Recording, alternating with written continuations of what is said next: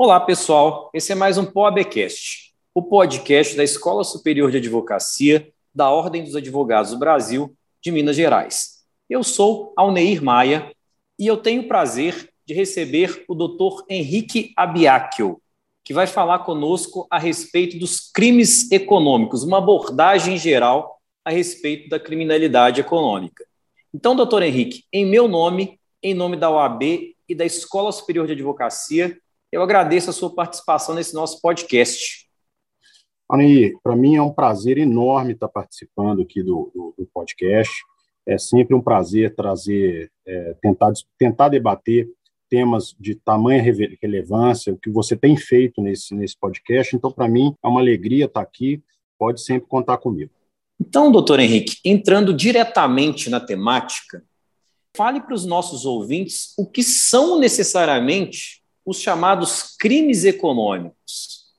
Olha, para a gente falar do que são os crimes econômicos, a gente tem que falar um pouquinho de, uma, de um contexto um pouco histórico. Né? Direito penal tradicional, né, é aquele é, direito penal do homicídio, do roubo, do furto, né, aquilo ali é uma coisa que ainda existe, obviamente, não, não há dúvida disso, mas a nossa sociedade é muito claro que ela foi se tornando mais complexa. Né, a partir da Revolução Industrial, a partir da Primeira Guerra Mundial, é, os bens jurídicos, né, os interesses jurídicos, as expectativas sociais, elas foram se tornando cada vez mais diferenciadas. Então, a gente chama de crimes econômicos ou direito penal econômico o que diz respeito a esses chamados novos bens jurídicos é, a supraindividualidade, né, o direito, por exemplo, ao meio ambiente, a questão do, de, de câmbio, né, a questão das empresas. Então, tudo isso permeia o que a gente chama de crimes econômicos. Eles ne não necessariamente dizem respeito apenas à economia, mas eles dizem respeito muito mais à supraindividualidade. São bens jurídicos, são expectativas sociais que são protegidas pelo direito penal, que dizem respeito a essa modernidade da chamada sociedade dos riscos, que o, o Beck, Ulrich Beck, trata muito bem, e que uma característica da pós-modernidade, né, que a gente hoje tem riscos para situações que são muito diferenciados. Então, eu colocaria, por exemplo, organizações criminosas dentro de, dessa supraindividualidade. É claro que a organização criminosa pode se dedicar a um crime tradicional, mas a gente fala de crimes econômicos, mas não diz respeito apenas ao econômico. Claro, em geral, muitas vezes, ele diz respeito a questões econômicas. Né? Aí está o exemplo, por exemplo, dos crimes ambientais, normalmente são, são praticados por empresas. Está o exemplo da lavagem de dinheiro, que diz respeito exatamente à questão econômica, mas ele, ele é um fenômeno muito próprio dessa complexidade que adquiriu a sociedade pós-moderna.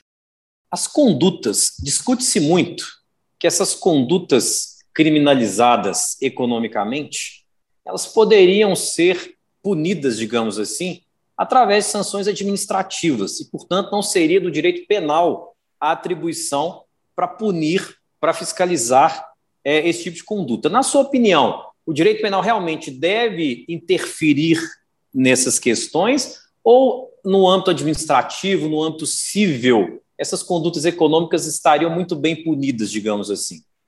Olha, é, eu tenho para mim o seguinte: a gente tem uma mania muito grande, isso é, isso é comum da nossa sociedade, de usar o direito penal como a panaceia para todos os males, né? o resolvedor geral de problemas. É, basta a gente falar em criminalizar uma conduta, parece que a sociedade, os anseios da sociedade são aplacados. É, eu me lembro muito bem quando começou o escândalo de corrupção, os últimos, né, a questão da Lava Jato, etc., que uma primeira abordagem que se colocou foi assim, vamos transformar a corrupção em crime hediondo, como se isso fosse resolver o problema. Então, é, o que acontece, na minha opinião? Tá? As três esferas de responsabilidade, civil, administrativa e penal, elas se complementam. Né? O direito penal claramente é a última rácio, e eu não tenho a menor dúvida de que há condutas que estão no direito penal econômico, ambientais, por exemplo, que exigem proteção penal, sim. A lavagem de dinheiro, por exemplo, é, um, é claramente uma situação que realmente exige proteção penal. A gente tem que saber é separar muito bem até que ponto a, a gente precisa do direito penal. Porque se a gente lança a mão do direito penal para absolutamente qualquer tipo de conduta, qualquer tipo de responsabilização, a gente, o, o direito penal mesmo, ele perde confiabilidade, né? Então a gente tem que é, reservar o direito penal para as condutas mais graves. Eu não acho, pessoalmente, que há um problema em tratar do ponto de vista administrativo. O que a gente não pode fazer é administrativizar o direito penal. Por quê? Porque a punição administrativa, a sanção administrativa, ela tem um menor número de requisitos. Os requisitos são menores. Então, a gente não pode lançar a mão do direito penal com os requisitos de, um, de uma administrativização. Então, na minha opinião, é muito importante que a gente tenha consciência da separação entre essas esferas de responsabilidade. Com direito civil é um pouquinho mais fácil, porque ele diz respeito mais à questão patrimonial. Mas com o direito administrativo e o direito penal, o direito administrativo propriamente sancionador e o direito penal, a gente trata de sanções. Né? o direito penal tem requisitos mais, mais graves e a gente não pode prescindir de, desses requisitos tipicidade, licitude, culpabilidade, é, materialidade, prova de autoria, toda essa questão, para poder, em nome de uma punição mais rápida. É o que a gente chama de direito penal de terceira velocidade. Então, eu entendo que há necessidade de se separar e de ter uma atuação conjunta das duas esferas, né? Uma não exclui a outra, mas muitas vezes é muito mais interessante tratar do ponto de vista administrativo e guardar as lesões ou risco de lesão mais graves para que o direito penal atue com confiabilidade e com os requisitos necessários do Estado democrático de direito. Porque se a gente, por exemplo, começa a usar né, a prescindir desses requisitos do direito penal, a gente começa a ter um problema muito sério. Por exemplo, há vários problemas muito sérios. Né? A gente começa a ter um problema de taxatividade da lei, né? E até outros problemas que são menos claros, né? Por exemplo, uma questão de ofensividade, direito penal deixa de ser última raça e, principalmente, na minha opinião, um problema de proporcionalidade. Por quê? Porque quando a gente não passa por essa ponderação de proporção é, do direito penal, a gente começa a ter punições que são graves demais, sem haver até mesmo uma, um processo penal que, que respeite o contraditório e que tenha todo esse contexto. Então, na minha opinião, né, resumindo assim tudo que eu falei, é reconhecível, né, assim como qualquer situação que às vezes a, o direito administrativo resolve. É, e o direito penal também tem respostas. A gente só tem que separar um pouquinho qual conduta nós vamos escolher para poder aplicar o direito penal. Uma tendência, não só do direito penal, é, mas uma tendência do direito que eu tenho percebido é a contratualização de determinados institutos. E no direito penal não foi diferente. Eu até tenho escrito alguma coisa sobre o assunto chamado direito penal negocial. O crime econômico ele tem um viés patrimonial também. É? A gente não pode abrir mão desse raciocínio. Na sua opinião, o direito penal negocial ele é interessante para a resolução de questões ligadas à criminalidade econômica? Olha, o direito penal negocial, né, essa, essa situação é uma realidade, né? Não adianta quem não gosta, sinto muito, vai ter que vai ter que conviver com isso. Antes, antes até de te responder, eu queria só fazer uma pequena ponderação que é a seguinte, entrando até no que eu falei antes da questão do, do direito penal tradicional, eu costumo brincar com meus alunos dizer que Tício, Melvio, Caio, eles já já eram, né? A gente não tem mais eles. É, o direito penal tradicional ele tinha soluções, é, vamos dizer, de limites. Esses limites tiveram uma tendência para ser estendidos quando veio o direito penal econômico. Vamos dar um exemplo aqui claro, né, que hoje a gente sabe que há necessidade. Responsabilidade penal da pessoa jurídica, por exemplo. E há uma discussão, houve uma discussão que está um pouquinho já é, um pouco mais pacificada, sobre a autonomia do direito penal econômico. Alguns autores defendiam que o direito penal econômico devia ser separado do direito penal. Eu acho isso, pessoalmente, eu acho isso perigoso. Por quê? Porque a gente criaria um direito penal diferenciado, mais flexível das garantias do que o direito penal tradicional. E aí a gente corre um risco muito grande de fazer mais ou menos o que eu estava falando antes, né, da administrativização e outras questões. Eu acho o direito penal negociar uma realidade, mas eu acho essa realidade muito clara tanto para o direito penal econômico quanto para o direito penal, que eu deixo claro, são todos parte do direito penal. Bom, a gente vê, por exemplo, iniciativas como o acordo de não persecução penal, que, tem, que é clara do direito penal negocial e tem sido aplicadas para crimes de direito penal tradicional, por exemplo, o furto. Né? O furto, quando a pessoa, até pela pena né, é, combinada, tem sido utilizado bastante o acordo de não persecução penal.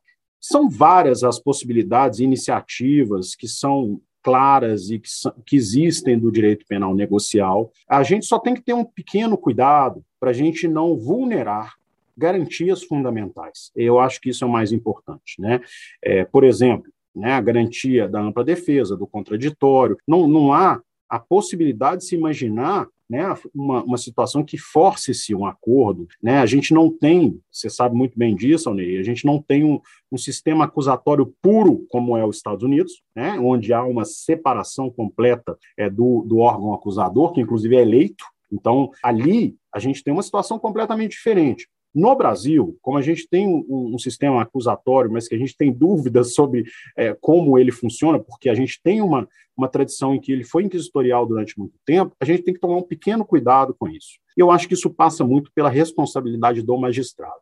Né? O magistrado é, deve ser chamado para homologar né, qualquer iniciativa do direito penal negocial, mas eu vejo, sim, o direito penal negocial como uma excelente saída para os, as questões de direito penal econômico, porque muitas vezes visa-se a reconstituição do patrimônio e que é resolvida com uma composição civil.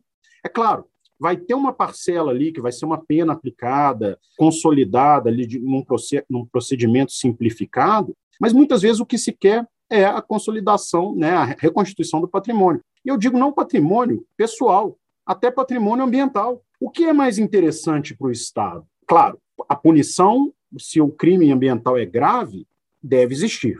Mas o que é mais importante para o Estado? Que haja uma reconstituição daquele patrimônio ambiental ou simplesmente pegar é, de forma automática, como a lógica do direito penal tradicional, e colocar a pessoa na cadeia? O mesmo vale para a corrupção, o mesmo. Então, a gente tem possibilidades é, de estabelecer penalidades, às vezes, que são mais interessantes dentro de um âmbito de negociação. Mas eu, eu faço apenas a ressalva do seguinte: nós, mais uma vez, nós não podemos prescindir dos postulados mais básicos que foram cunhados no nosso direito penal tradicional, iluminista, é, do Estado Democrático de Direito, por exemplo, essa taxatividade da lei, a legalidade, a ofensividade, a proporcionalidade, porque a gente, senão, vira uma, uma questão que foge completamente. Então, eu entendo que o direito penal econômico ele está inserido dentro das premissas mais básicas é, de garantias fundamentais do direito penal tradicional. Ele não é um direito à parte. Ele pode até ser estudado, ele pode até ter características diferenciadas, mas ele não é um direito independente. Ele está dentro do direito penal. E aí a gente vai usar esses postulados mais básicos, mas também com soluções que vão nos permitir né, é, ter uma racionalidade maior. E essa racionalidade é o que se busca em qualquer direito penal. Né? Não adianta a gente também, por exemplo, é, num crime grave, num crime de sangue, né, a gente achar que a vítima, a família da vítima, não quer a vingança. E claro que ela quer, a vingança é, é, é, monopólio do Estado, mas é claro que ela, que ela tem direito, tanto é que ela participa como assistente de acusação. Então, enfim, eu não sei se eu fui claro na, na minha ideia, eu acho sim que o direito penal negocial, que a ideia de negociação é importantíssimo. Nós temos pessoas aí que vão que praticam esses crimes, a criminalidade ela é bem esclarecida, ela tem condição de se preparar para uma negociação, mas nós temos que tomar um pouco de cuidado para não simplesmente importar uma, uma questão, especialmente de um sistema diferente do nosso, consuetudinário, e simplesmente colar dentro no Brasil e aplicar como se a gente não tivesse postulados básicos dentro do direito penal. Não sei se eu fui claro aqui, porque falei um pouquinho rápido. Espero que tenha conseguido esclarecer um pouquinho. Certamente, muito claro. E, tanto assim que eu vou pegar um gancho na resposta que você acabou de nos dar a respeito disso. Muitos é, é, institutos, muitas ideias do direito estrangeiro, consuetudinário, conforme você disse, elas foram trazidas para o direito penal econômico, principalmente, como a questão da cegueira deliberada uh, e de outras condutas que, que foram importadas para o nosso sistema. O que, que você acha dessa importação desses institutos para o direito brasileiro, considerando essa tradição histórica que nós temos, principalmente direito penal econômico? Olha, eu, eu não vejo absolutamente nenhum problema na importação de conceitos doutrinários, né? Como, como você bem disse, um exemplo é teoria da cegueira deliberada, intervenção delitiva do Jacobs, o domínio do fato do Roxin, várias dessas questões. O que me preocupa é que elas costumam ter nomes chamativos e as pessoas muitas vezes acham muito bacana, interessante adotar uma questão desse tipo, mas elas não aprofundam na compreensão. Então eu vejo algumas inconsistências, né, é, na importação simplesmente, ah, isso aqui é cegueira deliberada e às vezes é aplicado como se, como se fosse uma, uma coisa que não é. Então é, eu acho que nisso é, a gente precisa muito da academia, né, os acadêmicos, os, os especialistas, eles precisam produzir conhecimento, produzir ciência, e as pessoas também precisam ir atrás desse conhecimento. Eu não vejo nenhum problema desde que haja uma franca compreensão destes institutos doutrinários. E eu digo por que, que, eu, que, eu, que eu concordo com isso. Porque são institutos né, que são ideias doutrinárias que são construídas a partir de todo esse arcabouço principiológico do direito penal tanto o direito penal tradicional como o econômico. Isso às vezes é mais desenvolvido lá fora, porque, não sei, por várias razões, talvez países menores, talvez é uma maturidade acadêmica maior, né? Enfim, eu acho que mas é, é, a gente também pode vir, no futuro, exportar doutrinas que alguém crie. A gente tem exemplos de grandes doutrinadores brasileiros que, é, que estão fora do Brasil e que produzem ciência interessante trazer, mas com o alerta de que devem ser compreendidos. Eu só tenho uma ressalva quanto a instrumentos jurídicos legislativos. É, a ideia, por exemplo, do direito penal negocial, para ela se adequar bem ao Brasil, ela precisa ser bem compreendida e precisa ser adaptada. A gente, a gente tem uma tradição, infelizmente no Brasil, em algumas alguns momentos, de copiar muito legislações que deram certo em outros países, sem uma ponderação de até que ponto ela se adaptaria ao Brasil. Então, eu acho que precisa haver uma racionalidade muito grande nessa adaptação, mas quanto às teorias que interpretam é, modernas relações penais, como a cegueira deliberada, é, teorias que.